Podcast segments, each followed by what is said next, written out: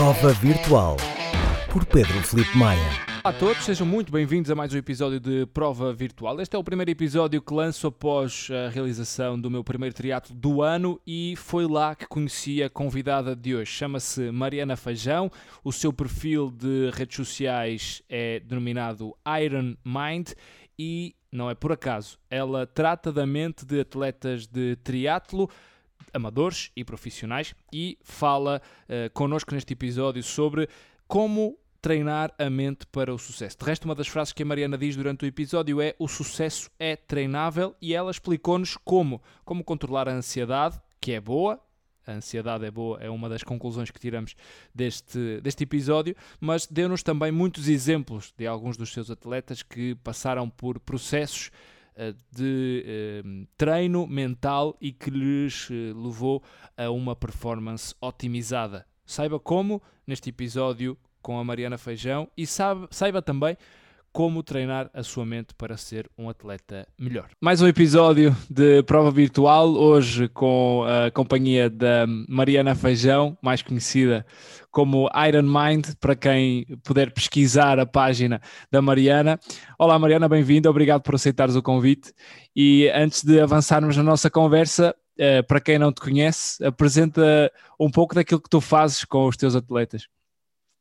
Olá, Pedro. Eu sou a Mariana Feijão.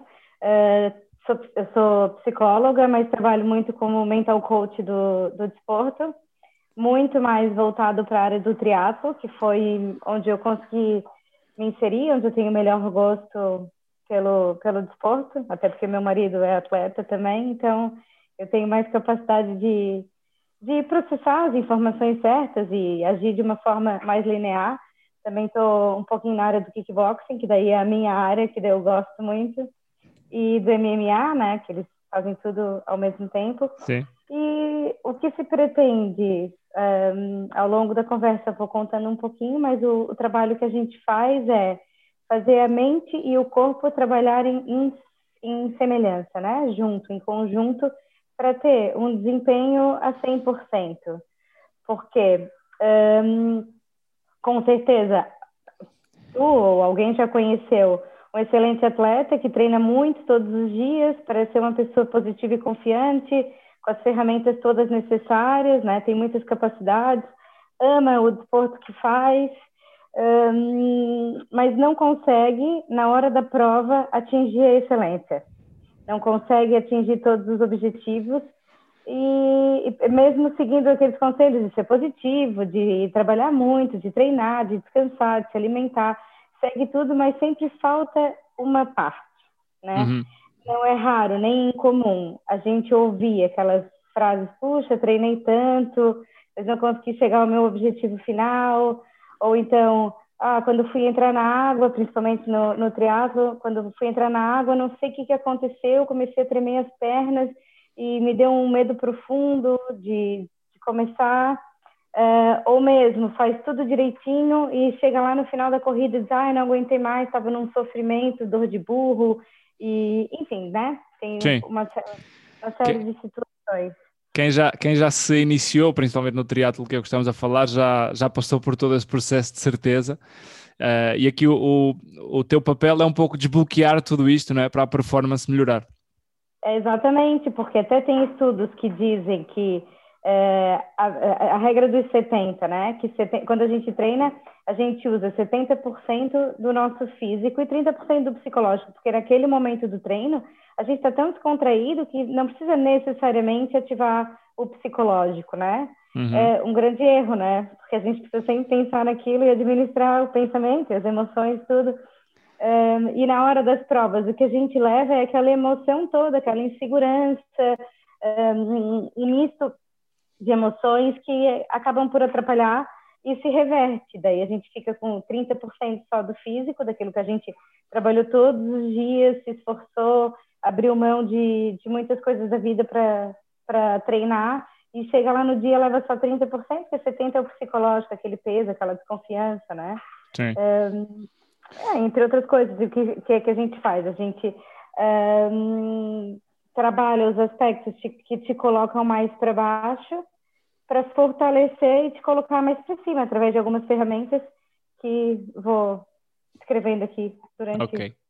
Então, começando aqui pelo, pelo início uh, e dando primeiro um contexto, este, este, é o primeiro podcast que vai sair, uh, o primeiro episódio que vai sair depois da prova de, de Oeiras, que foi no meu caso, o, primeiro triatlo do ano e até o primeiro nos últimos três anos, porque nos últimos dois, além da pandemia, uh, não, não tinha feito nenhum. E foi curioso porque, apesar de, de já conhecer a Mariana, não nos conhecíamos pessoalmente e, e acabamos por nos encontrar ali junto ao início da natação. E, e, foi, foi engraçado, parece que foi quase propositado. Uh, acabamos por nos encontrar e ter ali uma conversa que acabou por me dar até mais, mais confiança. E não foi uma consulta, foi uma conversa de, de dois conhecidos que, que acabou por me dar mais confiança para a natação. Uh, só para, para, para te dizer, eh, na altura estava, eu tinha ido ao pé do mar olhar e ver um, as boias e perceber o percurso que ia fazer, até para fazer a tal visualização que tanto se fala na, no coaching. E ao voltar uhum. para a zona onde, onde me ia encontrar com outras pessoas, um, cruzei-me com a Mariana e a Mariana disse, perguntou se estava nervoso e começamos ali a conversar e, e deu-me alguns truques para ir mais confiante para, para o segmento da natação, que é o meu ponto fraco e, e o de muita gente, porque é um habitat não natural de, de todos, não é? Um, uhum. e, e, por isso um, acho que era giro contarmos um pouco de quais é que são estes truques. Mas primeiro tudo, por onde é que começa, Mariana, quando, quando conheces um atleta, quando alguém se senta aqui no, no, no, teu consultório, por onde é que tu começas? Por onde é que tu começas por perceber as dificuldades deste atleta? Uh, normalmente, acho que 99% das pessoas que me procuram, procuram porque tem uma ansiedade excessiva. E a gente, e eu, e é engraçado porque a pessoa fala, ah, eu sou muito ansioso. E eu digo, que bom! é, é bom! A gente tem que perceber que a ansiedade é algo extremamente producente no desempenho. A gente acha que a ansiedade bota a gente para baixo, só que a ansiedade descontrolada, que é a chamada ansiedade patológica, aquilo que a gente construiu, né, um, ao longo da nossa vida, ela sim que causa sintomas é, fisiológicos, que hum, acaba por nos tirar a concentração, que atua na nossa confiança, uh, e nos questionamentos se a gente vai conseguir ou não. Só que a ansiedade em si, ela ajuda o batimento do coração a acelerar e a gente consegue, através de. Acho que é o inicial é isso, compreender o batimento do coração e a respiração, que é o termômetro do corpo, né? Então, a gente começa por trabalhar a ansiedade, começa a explicar o que é a ansiedade, como que a gente pode fazer para identificar a ansiedade normal e patológica uma das coisas é, fulcrais mesmo pro, no, no, no, treino mental, eu acho que é o autoconhecimento. Uhum. É, que até ia falar mais para o final, mas já, já adiciono agora, que uma da, das coisas que eu gosto muito, muito, muito de trabalhar é o autoconhecimento, por inúmeros motivos. Mas o essencial é que a gente só consegue mudar, modificar ou trabalhar aquilo que a gente de fato conhece. É, eu, obviamente, se desmontar uma bicicleta, eu consigo voltar a montar a bicicleta porque eu tenho manual. Só que as pessoas não vêm com manual. A gente tem que construir o manual. E é isso que a gente faz no nosso processo é, do coaching, é construir o manual pessoal. Um, onde, que, onde é que a pessoa cria emoções despropositadas, uh, como é que é o percurso da vida. Por exemplo, o, o Pedro falou agora da situação da natação. Muita gente, quase todas as pessoas que vêm ao meu consultório, têm esse problema da natação. E a causa da natação pode não ser a água em si, mas um processo de começar. O que que para ti é começar uma atividade? Será que tu tem sempre confiança de quando tu começas uma atividade? Ou, ou tu fica ali pendente, ah, eu não vou conseguir e no final consegue? Só que quando já conseguiu, já entrou no teu sistema que ele não vou conseguir. Então, é, é, é, um conjunto, né? Eu gosto de dizer que o atleta nunca é só um atleta. O atleta é uma pessoa, é um pai, é, é uma mãe, é um, uma pessoa que trabalha, é uma pessoa que tem amigos. Então, tudo na nossa vida se repete isso. E às vezes só o fato de ter dificuldade em começar já traz ali um pouquinho o papel da natação, sabe? Ah, agora eu vou começar. Aí depois hum, começa a lidar com tudo e, e isso que a gente trabalha a inteligência emocional, é saber onde que acontece aquele momento, o que que tu sentiu, quais foram as outras as outras situações, os outros contextos que essas emoções apareceram e como que a gente pode fazer para trabalhar. Eu gosto muito de conhecer a pessoa e trabalhar os cinco sentidos, porque Uh, por exemplo, uma pessoa que não gosta muito de cheiro e está no cheiro, a gente desenvolve maneiras da pessoa começar a sentir aquele gosto a ferro que sai na, na boca uhum. quando está a treinar e também poder desviar as dores, a dor, uh, a dor, o frio, o calor, todas essas coisas são um pouco de carinho psicológico, né, que a gente constrói ao longo da nossa vida. E se a gente, claro que a dor existe, não vou dizer aqui que a dor não existe, existe. Só que se a gente consegue desviar a atenção da dor, a dor fica menor. Por exemplo, é, é curioso, é curioso estar a falar nisso porque, inclusive, vi não só o teu, mas também o da atleta em causa. Uh, não vou dizer o nome porque pode, ela pode não querer, mas eu por acaso sigo uma, uma, atleta que eu penso que trabalha contigo que teve um problema de lesão na, na, na natação até, uh, uma atleta do Estoril, e uhum. eu não percebi, eu, ela, eu acho que ela acabou a prova porque ela passou por mim de, de bicicleta, mas um, depois vocês descreveram a situação, ou seja, vocês uhum. tinham trabalhado essa hipótese de um dia acontecer, não é? Que eu penso que, não sei se deslocou o ombro ou se teve um problema no ombro durante a natação e, e acabou a prova e a própria atleta descreve que pensou várias vezes em desistir, mas houve um truque qualquer que a Mariana lhe passou que a levou a não desistir. Um, não falando da pessoa em causa, mas, mas pode explicar um pouco dessa situação e como é que isso se desenvolveu? Posso. Uhum. Essa atleta é uma atleta super iniciante, ela já era do atletismo. Uh, eu, eu, enfim, eu acho que ela não tem problema nenhum que, que diga, até porque ela descreveu a pipa.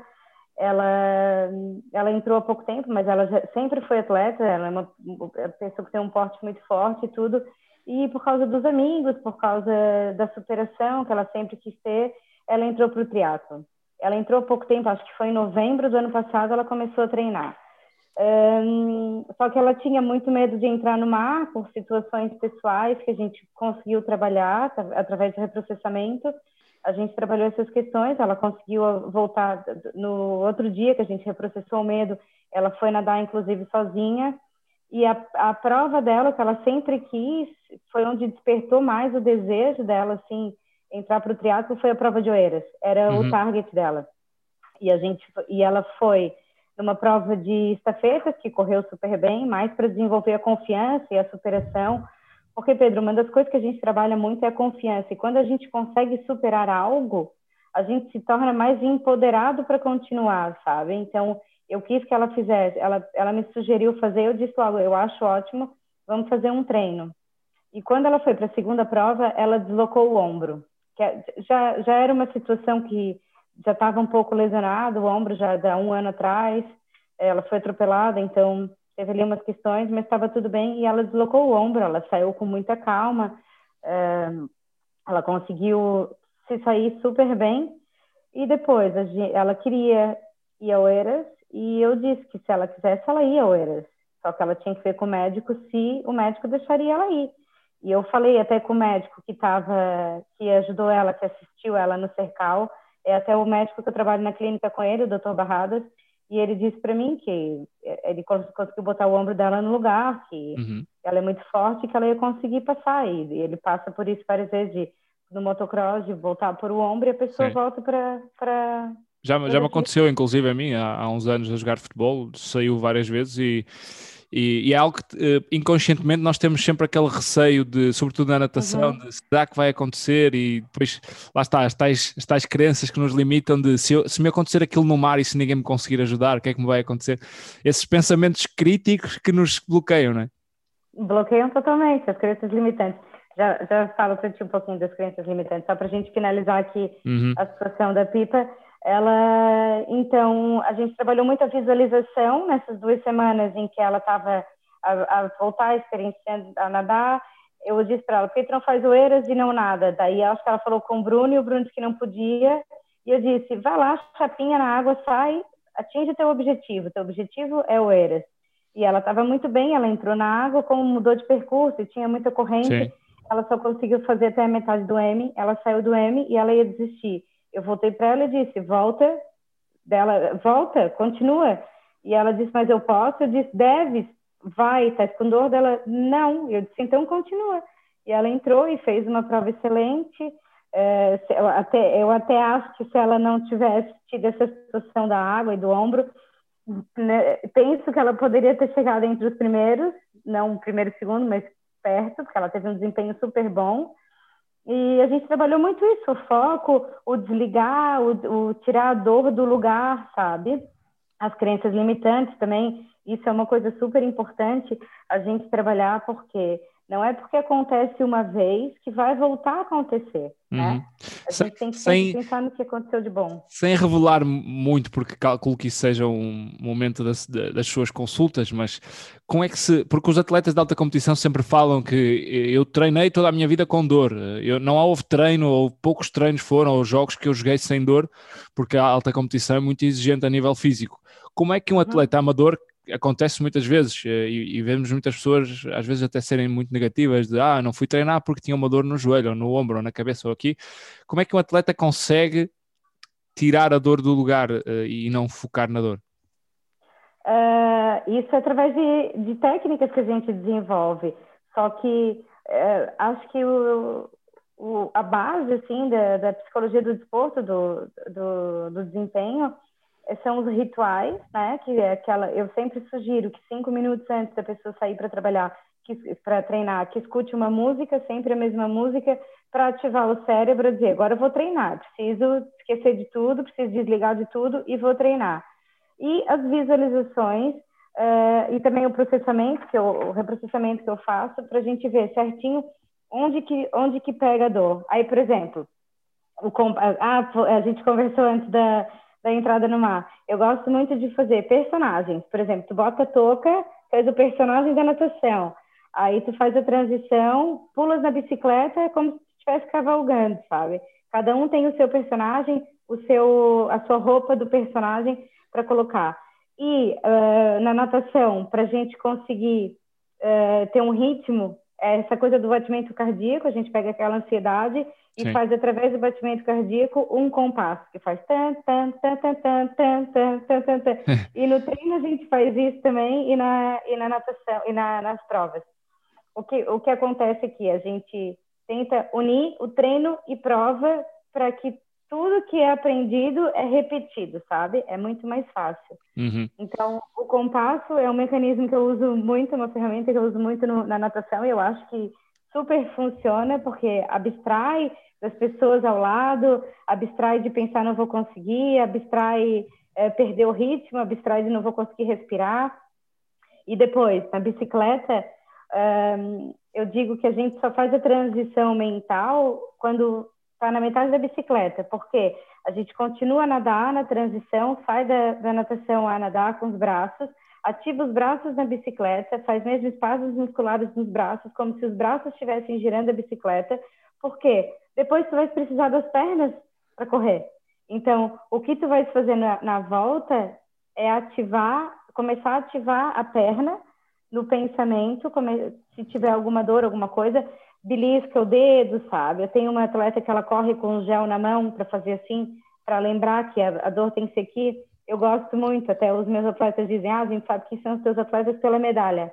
Então, eles correrem com uma medalhinha, um, um cordão. Um pronto, fio, sim, um fio. Um, fio é, de preferência pesado, que ele vai batendo aqui e esquece a dor das pernas. A gente desfocaliza completamente a dor das pernas e, e o sofrimento, porque eu acho que quando a gente se propõe a fazer um desporto bonito de superação, igual é o triatlo ou, ou outros de endurance, é, a gente não tem que sofrer a 100%, a gente tem que desfrutar. Uhum. Se for para sofrer, a gente vai para uma, uma, uma, câmara de tortura, ou sei lá, né? Sim. Acho que não é esse o propósito. Sim. Eu acho que é desfrutar. E se a gente consegue, através de ferramentas, que tem milhares de ferramentas para isso, desviar o seu sofrimento, tu consegue ter um desempenho e um prazer muito melhor, né? Um resultado Sim. melhor também. Foi, foi interessante porque na, na altura a Mariana estava-me a dizer para eu imaginar o, as, as famosas migalhas de pão na água para percorrer ah, o, o percurso e também me passou o truque do, do, do, do, coração, não é? do ritmo do coração, ouvir e focar muito eh, na, nesse ritmo do coração para ter as braçadas uh, e, para, para, no fundo, ter ali uma bolha de isolamento entre eu e o meu batimento cardíaco, que na altura acelera bastante, né? Uh, uhum. Mas também foi curioso porque uh, antes estava a falar com um colega que me, que me estava a dizer: Ah, a última vez que fiz natação uh, acabei por levar ali muita porrada na água e aquilo já me estava a passar alguma ansiedade, porque. Hum. E, então procurei esquecer aquilo porque já estava a pensar, bem, se eu levar ali porrada, uh, e na altura que se entra na água ouve-se muita, houve-se gente a gritar, houve-se gente a chapinhar ao lado, aquilo acaba por desfocar bastante e esse truque foi muito importante na altura para, para eu também me, me focar. Outra coisa que eu reparei, e foi, foi por ter conversado com a Mariana, Mariana antes, é que reparei que alguns dos seus atletas estavam a, a aplicar os truques. Por exemplo, vi uma das suas atletas que estava a ouvir música, não sei, dois, três minutos antes de entrarmos na água, ainda tinha os fones ali, uh, e, e, isso foi curioso porque percebeu-se logo, eu não sabia o, o, dos fios, dos seus atletas levarem os fios, mas a da música sabia, e, e, foi um dos assuntos que falamos na última conversa e gostava de, de, trazer aqui é os tais rituais que a Mariana aplica, não é? Porque muita gente... Uhum. Uh, muita gente tem dificuldade, aqui estamos a falar de triatlo, mas agora indo para outras modalidades, às vezes tem dificuldade em sair à rua para treinar, ou não apetece, ou não tem aquela disciplina, e os rituais podem melhorar muito este, esta consistência no treino. Uhum. É, é importante saber que, principalmente os iniciantes, a gente tem que ter paciência e saber que um dia, cada dia, a gente tem uma vitória a mais. A gente não vai um dia escutar música e no outro dia sair para correr. Mas o importante é isso. Eu acho que o segredo uh, da rotina é o hábito, é fazer disso um hábito. Tanto positivo quanto negativo, o hábito funciona. Por exemplo, se algum dia tu disser, ah, não, hoje eu não vou, estou cansado, virou um hábito para não ir. Tua cabeça já, já pensou, ah, eu vou enganar ele sempre que eu quiser. Agora, se tu consegues contornar e dizer, não, eu vou, bater o pé, fincar o pé no chão e dizer, não, eu vou, eu tenho esse treino, eu vou fazer, vira um hábito, né? Daí não, é, e o hábito é, evita a gente de procrastinar e tudo. E um dos hábitos também são os rituais. É, os rituais é, são pré, durante e depois das competições e treinos, né? Porque eu acho que competição e treino é tudo a mesma coisa, porque tu vais para uma prova provar aquilo que tu treinou. Então, para uhum. mim é uhum. igual. Né? É um treino. Um treino grande, é um treino tudo junto para mim é um treino. Então, eu, eu acho muito produtivo. Tem gente que faz alongamento, tem gente que faz oração antes da, da de treinar e antes da, das provas. Porque tu ensinas o teu cérebro a dizer, olha, agora ele precisa que a gente libere dopamina, endorfina, adrenalina. E o cérebro, aos poucos, vai aprendendo que naquele momento, quando toca música, é essencial que ele se prepare para isso. Então, a música é muito importante um, e o que se pretende com tudo isso é um resultado de flow, né? Do automático. A prova, aquela ansiedadinha vai dar o flow. E o ritual é uma é, é a primeira ferramenta que a gente usa, que é a música sempre a mesma música, sempre o mesmo batimento, cinco minutos antes de treinar. Tá no carro, treina, escuta. Mas não é só escutar a música, é, é desenvolver o hábito da cabeça não pensar.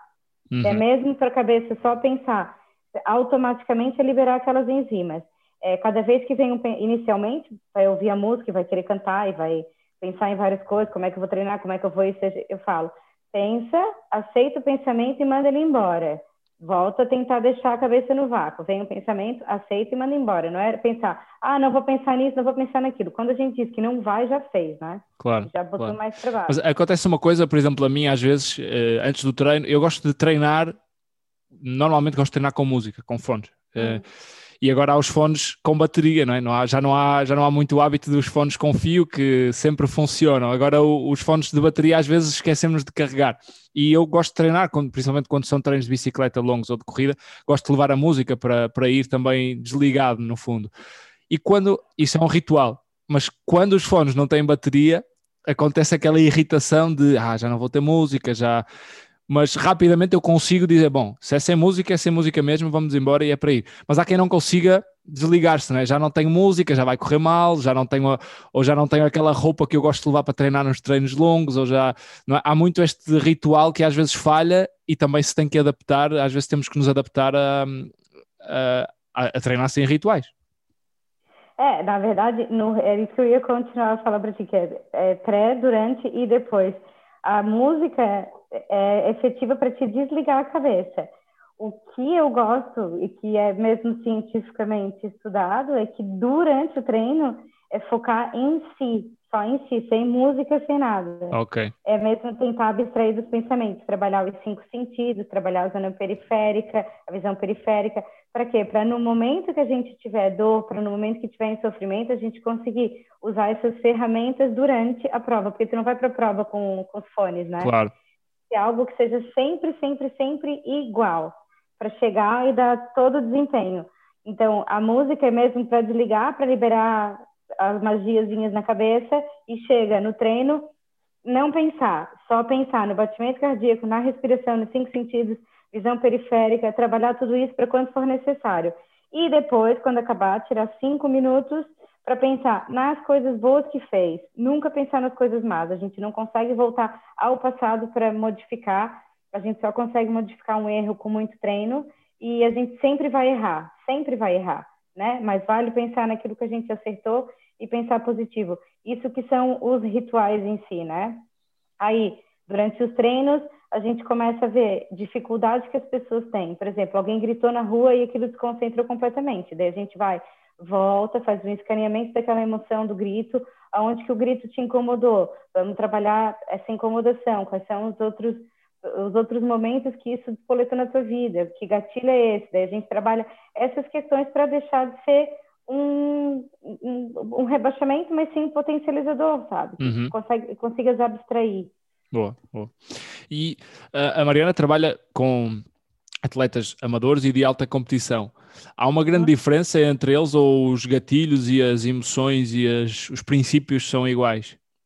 Uh, há uma diferença porque eles, eles passam por esse processo todo que a gente constrói hoje nos iniciantes, uh, já, é quase um hábito da vida, né? Diz, e fala-se muito do talento o talento até é muito importante para é, um pedaço, né, do teu desempenho. Eles têm o talento, aí tu fala, ah, mas eu não tenho talento para aquilo. O talento é só um pedaço do desempenho. Tu até pode ter talento, mas se tu não treinar, não vai conseguir chegar a lado nenhum, né? E mesmo que treine, se não conhecer o ambiente, se não tiver é, confiança suficiente para aquelas capacidades, também não, não vai conseguir ter um bom desempenho. E mesmo conhecendo o ambiente, se não conseguir, se não conseguir é, ligar a mente com o desenvolvimento, não vai conseguir ter os estímulos certos. Então, é, mesmo a nível de elite, eu já tive um atleta de elite também, bem elite, que ele tinha esse problema do, da natação, ele não, ele ficava em pânico cada vez que ia começar a natação, e a gente trabalhou nesse sentido e melhorou muito, muito esse processo. É, é mais fácil trabalhar com um atleta de elite, é mais rápido, porque ele já tem alguns aspectos que nos iniciantes a gente constrói inicialmente, sabe? Mas todo mundo é trabalhável, né? A cabeça Sim. e os hábitos são coisas que a gente pode tava, trabalhar. Estava a imaginar como é que um atleta de elite vive um, sem ansiedade, sabendo que a sua vida é aquela profissão e sempre que vai entrar na água tem essa ansiedade, não é? Portanto, é, se não for trabalhado, ele vai viver em constante ansiedade durante toda uma carreira e isso é inibidor do potencial. É, mas a ansiedade é boa. É, sim, a ansiedade é boa, claro, sim, mas... A ansiedade é... que ele tem é boa, aquela ansiedade que bate o coração. Eu acho que é, é, como tudo, quando a gente também tem um trabalho, a gente passa por dias bons, dias ruins, e para eles é a mesma coisa, só que eles têm a capacidade de treinar, de buscar ajuda mais rápido quando existe alguma crença limitante. Eu, eu já tive uma atleta também que teve uma situação pré-morte, assim, numa competição super importante, e hum, o atleta foi colocado para baixo, puxado para baixo, não conseguia sair e achou mesmo que ia morrer. E depois disso, várias vezes que eu olhava o mar, ou que ia treinar, ficava muito ansioso e perdia ali muita pontuação na natação e, e, foi muito rápido o trabalho, a gente até fez o reprocessamento, foi muito rápido fazer, uhum. é, mas também é a mesma coisa. É, é, aqui que entra o MDR, é MDR que se chama? Aquela é, máquina é, mágica que a Mariana tem? É a máquina mágica, é o MDR.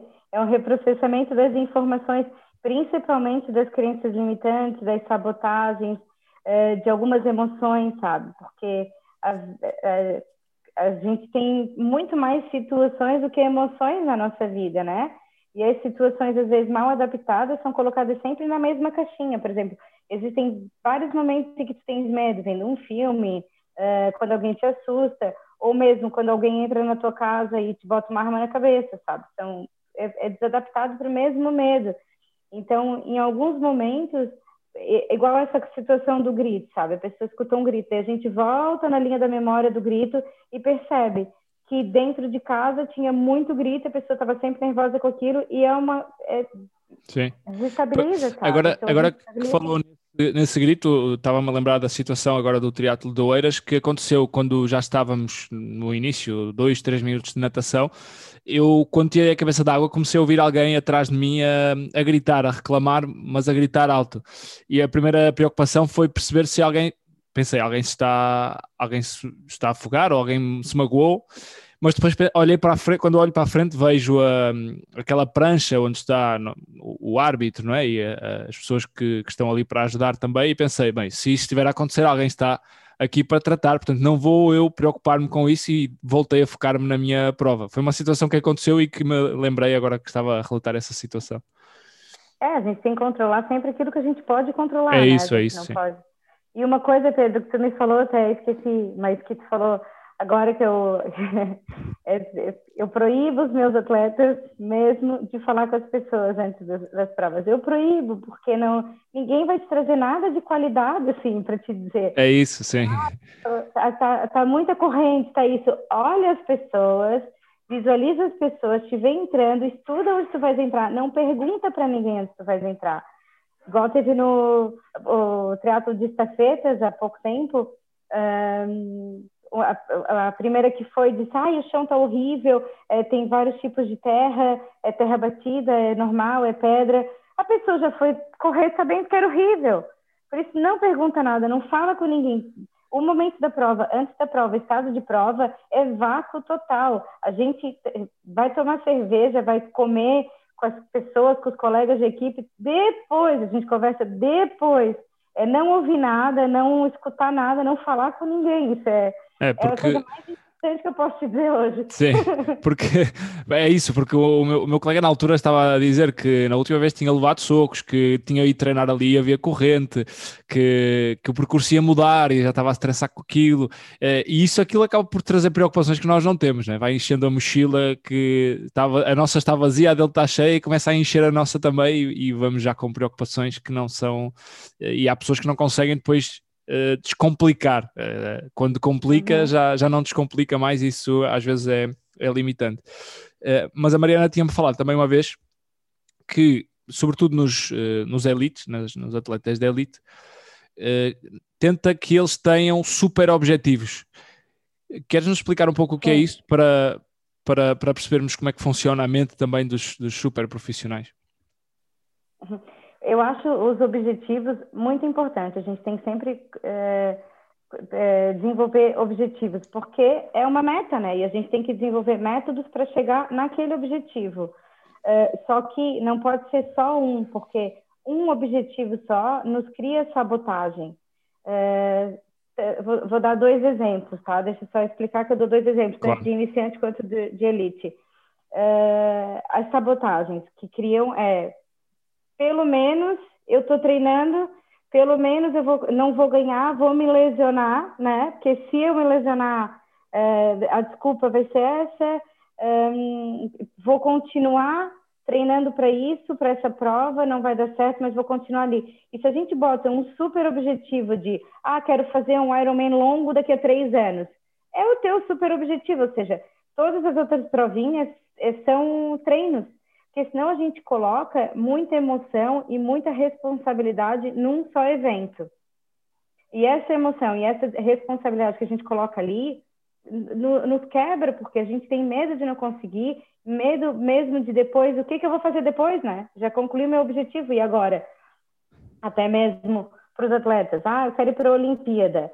Daí começa a, a, colocar sabotagens ali, tá, eu vou para a Olimpíada e depois acabou minha carreira. Não, depois tu, né, vais para outra Olimpíada, depois tu vais trabalhar com uma marca, depois tu, tu vais treinar as pessoas, as pessoas gostam de gente que supera cada vez mais para ser treinada, então se tu não ganhar, se tu não tiver um know-how bom, ninguém vai querer ser treinado por ti. Tens que desenvolver um, super objetivos há anos luz, assim, 10 anos. No caso uhum. dos atletas de elite, a gente sempre coloca 10 anos, nos iniciantes, 2, 3 anos, para conseguir desenvolver um caminho seguro, sem sabotagem. Claro, claro. E esse caminho uh, não é comparável o exemplo, mas, mas também faz parte. Foi, por exemplo, eu tinha, eu tinha tratado no meu exemplo pessoal, que é o único que eu posso falar, eu tinha uh, como objetivo fazer um triatlo longo Hum, por exemplo, no próximo ano.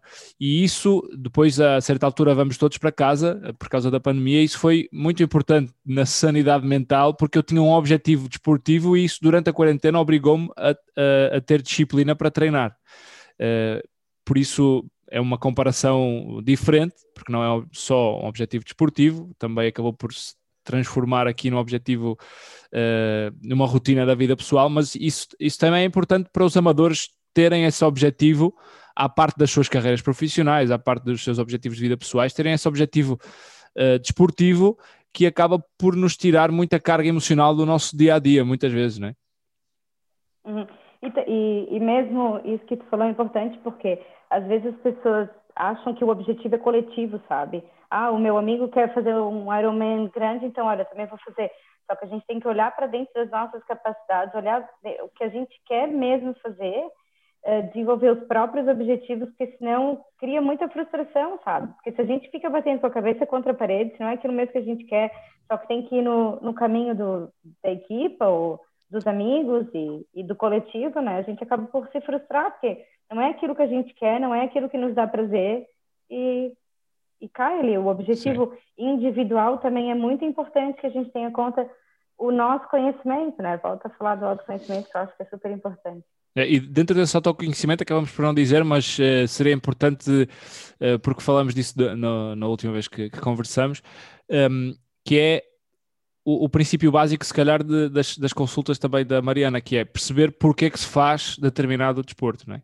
Porque é que eu faço isto? Porque é que eu quero fazer um triatlo? Ou porque é que eu quero fazer uma maratona no próximo ano? Perceber o uhum. porquê vai ajudar também a, a, a a aderir ao plano, a aderir à, à rotina, a aderir ao treino? Uhum.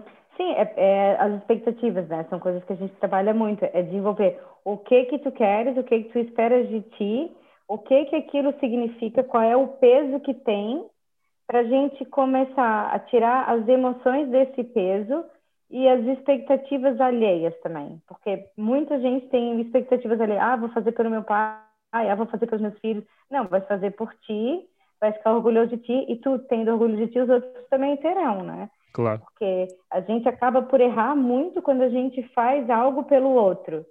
Muito, porque e, e mais vale errar pelo que a gente fez do que do que pelo que os outros pensam, né? Que errar, a gente vai sempre errar.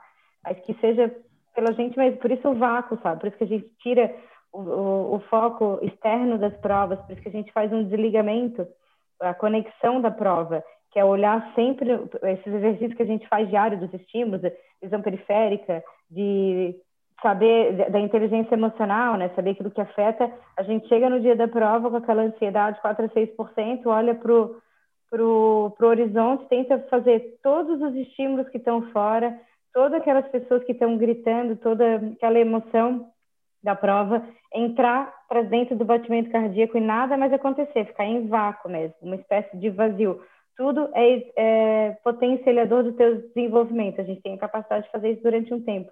Eu até levo a buzina, aquela buzina é, que toca, Sim. quando a gente vai fazer simulação mental da prova, eu toco aquilo e elas dizem que o corpo vai sozinho.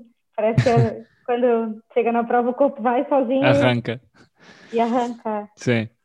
E o percurso nunca é linear, né? Por isso do objetivo. A gente acha que o criar o objetivo não é importante, é, mesmo médio, curto e a longo, super, super objetivo é importante, porque o percurso nunca é linear para a gente chegar lá, a gente sempre vai ter curvas, e é nessas curvas que a gente vê é, o que que me fez virar para a direita, o que que me fez virar para a esquerda, para chegar o mais linear possível que a gente consiga fazer, através do autoconhecimento, de expectativas, né?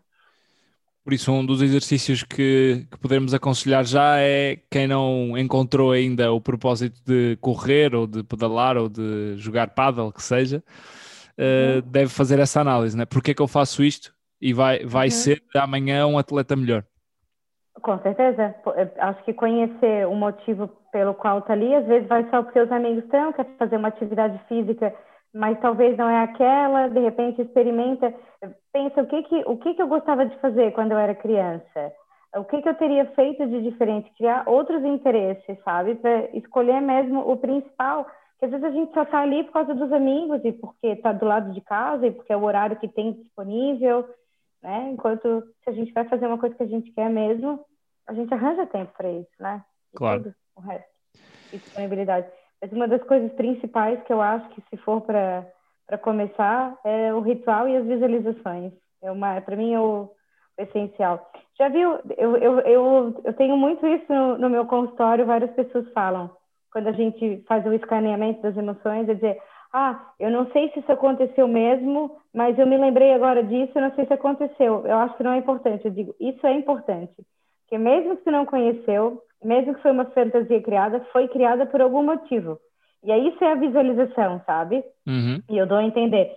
Se tu obriga a tua mente a pensar que aquilo aconteceu, a tua mente acredita, igual essa fantasia que tu criou sem saber porquê, se tu obrigas a tua mente a, a forçar a, e, e, trazer espasmos musculares na visualização, trazer os sentidos, cheiro, tato, se tocar mesmo, sabe? Tentar sentir o gosto. Se tu consegue fazer o mais real possível, aquilo aconteceu. Então, eu digo, vamos, por que, que vocês não vão para uma prova antes de ir? Por que, que vocês não levam a cabeça antes da prova para ela acreditar que vocês já foram e vocês chegam lá e só desfrutam? Sim. Eh, houve uma situação engraçada, eh, não falando com o atleta em questão, mas o atleta ganhou a elite desta prova do Eiras, o Nobre, penso eu, ehm, chegou ao fim da prova com uma larga distância e, ele chega ao fim e não, quase não celebrou. E ia, ia super confortável, nem era daquelas situações em que ele ia absolutamente exausto, mas ele chegou ao fim e cortou a fita e, e quase não celebrou. E depois um, ehm, o speaker da prova disse: e para a semana há a taça do mundo. Eu percebi: ah, ok, ele, aquilo para ele era só um passo para chegar à taça do mundo, se calhar em boa forma, e, e agora lembrei-me disso porque estávamos a falar desses tais super objetivos e de, de metas a alcançar, e eu tinha achado estranho ele não ter festejado no final da prova, porque ganhou, não é? Mas, mas depois percebi, ah, ok, ele já, está, já deve estar focado na prova, na prova seguinte. Os atletas da elite têm muito esta, esta mentalidade, não é? Este killer instinct quase de de, de ter eh, metas muito bem definidas e, e de ter muito foco. Uh, Dá-te dá mais gosto, Mariana, trabalhar com atletas de elite do que amadores ou, ou é o contrário? Não, eu gosto, eu gosto dos dois, eu gosto de, de fazer parte dessa construção, sabe?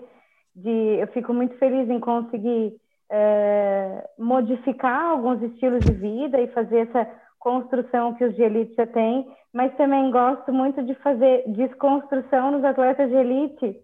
É, essa, muitas coisas assim que eles pensam do, de, de não ser grato, de não pensar no positivo, e gosto muito de explicar o porquê tem que pensar no positivo, porque a gente tem que agradecer cada vitória que a gente tem.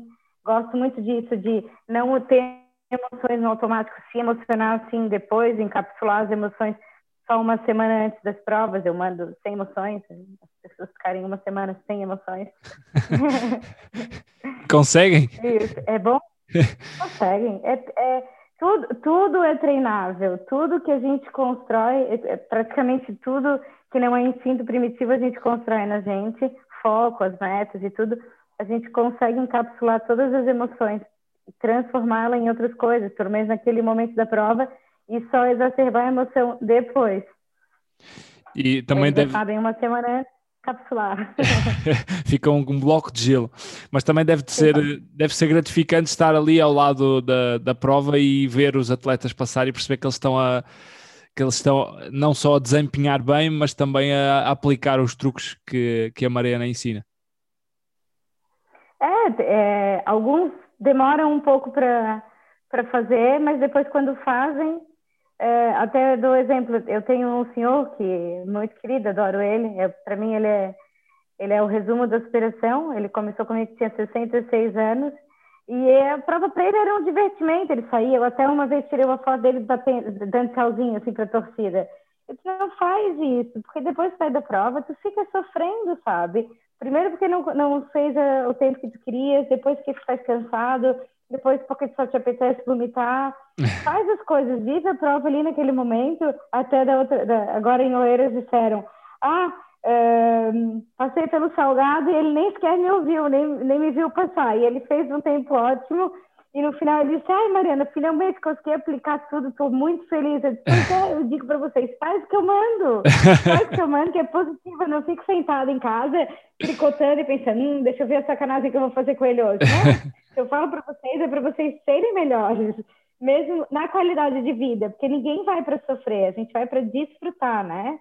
Claro. Todos os dias, é uma opção. A gente vai para desfrutar, não é para sofrer. Se a gente consegue identificar causas que te colocam para baixo, a gente melhora isso. E ali o encapsular e, e não falar com ninguém não é, não é o momento de viver, é o estado de prova, né? É o desligar completamente. Isso. Aí tu diz, ah, eu já tentei fazer várias vezes, não consigo. Claro, mas para isso a gente faz aquele escaneamento das emoções, a gente trabalha aspectos que te colocam para baixo, a gente trabalha emoções que te afetam, é, tudo isso, né? No, através do autoconhecimento, identifica sabotagens, identifica crenças limitantes, que as pessoas acham que sabotagem e crença limitante é igual, mas é exatamente o contrário, né? Que a sabotagem é um mecanismo de defesa que tu usa, por exemplo, as lesões são quase todas psicológicas, né? A gente faz lesão na nossa, no nosso corpo, quer dizer, tendão de Aquiles, é é, duas semanas antes, sempre. Duas semanas antes me lesionei. Tá bom, pronto, é para não ganhar a prova, né? é basicamente isso. Daí, e, e essa é a sabotagem. A crença limitante é o contrário. É uma antecipação de que alguma coisa ruim vai acontecer porque já aconteceu. Okay. E o que a gente faz é anular isso e ser um atleta de alta performance em seja individual. Porque, para mim, um atleta tem que desempenhar aquele papel em qualquer contexto, né? Onde tu estejas, tu estás preparado para desempenhar aquilo. Uh, se, se tens problemas em subir, vamos trabalhar mais as tuas subidas, vamos focar mais a tua dor, o teu sofrimento das subidas, através das visualizações, no treino, nos estímulos, na troca de estímulos. Uh, ou seja, identificar subjetivamente algo que te coloca para baixo e, e potencializar. Não, não, não ter sofrimento. Porque, porque a nossa cabeça tem um diálogo é, não é? entre o anjinho bom e o anjinho mau, existe noutro, noutra forma, mas existe mesmo, não é? A nossa cabeça é horrível, a gente acha que ela é boazinha, ela é horrível, ela coloca a gente para baixo o tempo todo. E, e, e é, é, engraçado porque é muito mais fácil a gente ser negativo do que positivo, né? Então, a nossa cabeça é horrível, porque ela prefere que a gente seja mal, né? Que a gente seja triste e que a gente tenha mau desempenho. Então, se a gente engana ela, que a gente, não, não, fica aí e. E domina, dominá-la. É. Dominá-la. É, Esse... na verdade, o sucesso é treinável, né? Não é um dom divino. A gente treina a nossa cabeça. Nossa cabeça não veio para nos fazer bem. é, essa é uma boa frase para, para começarmos a fechar este episódio. O sucesso é, é treinável e pode ser até um, um, bom título para este, para este episódio. É. Uh, Mariana, conselhos que gostavas de deixar a quem nos ouve, sobretudo a atletas amadores e, e muita gente que me dá feedback, é, são pessoas que dizem que estes episódios ajudam a motivá-las e a, e a irem à, à, procura de objetivos, nem que sejam pequenos objetivos de começar a, a treinar, começar a fazer algo. Alguns conselhos que possas uhum. dar para essas pessoas? Que já demos, eu, no fundo, os eu... mais importantes, mas em, quase em jeito de resumo. Sim, eu digo sempre que se, se você acredita em algo, acredita mesmo piamente naquilo, traz do teu coração mesmo aquela crença e trabalha de todas as maneiras para chegar lá. Faz mesmo o teu projeto, vê as coisas que te atrapalham, acredita que tu vai chegar lá. Se é um sonho, abraça ele e, e segue em frente. Não deixa que as coisas te puxem para baixo. É, faz as coisas te puxarem sempre para cima, né? as pessoas não conseguem, as pessoas que não conseguem fazer as coisas vão todos os dias te convencer que aquilo está errado, né? Por exemplo, eu, eu não consigo fazer um triatlo, eu não vou ficar falando para as pessoas, ah, não faz, isso não vale a pena, uh, né? Tenta não ouvir essas pessoas e seguir mesmo um sonho, fazer um esboço daquilo que a gente quer ser, sabe? Daquilo que a gente, uh, um desenho, pensar naquilo, no, no teu ideal, dar um nome para esse personagem e pensar, se esse personagem consegue, eu também vou conseguir, né? Eu acho que se a gente sonha, se a gente tem capacidade, qualquer, qualquer que seja a intenção do, do desporto é sempre positiva. Mas eu olhar para dentro de si, ver se aquilo é um sonho, se tu acreditas mesmo, corre atrás. É, e essa, essa dica, agora enquanto explicavas isso, essa dica é também é transportável para a vida profissional e para a vida pessoal. É só, é só fazer esse paralelismo e tentar uh, aplicar a mesma técnica. É Mariana, muito obrigado por Obrigada este. Eu, Felipe por este momento tão, tão rico e tão importante para quem vai ouvir com certeza. Para mim já, já me ajudou muito e obrigado também pela conversa do, do, dia da prova, foi muito importante e esta também, com certeza, para, não só para mim, mas para quem vai ouvir também vai ser rica. Muito obrigado, Mariana. Muito obrigada, Pedro, de coração, pela oportunidade para poder ajudar as pessoas a mudar a vida também um pouquinho. Com certeza. Obrigado. Até a próxima. Tchau.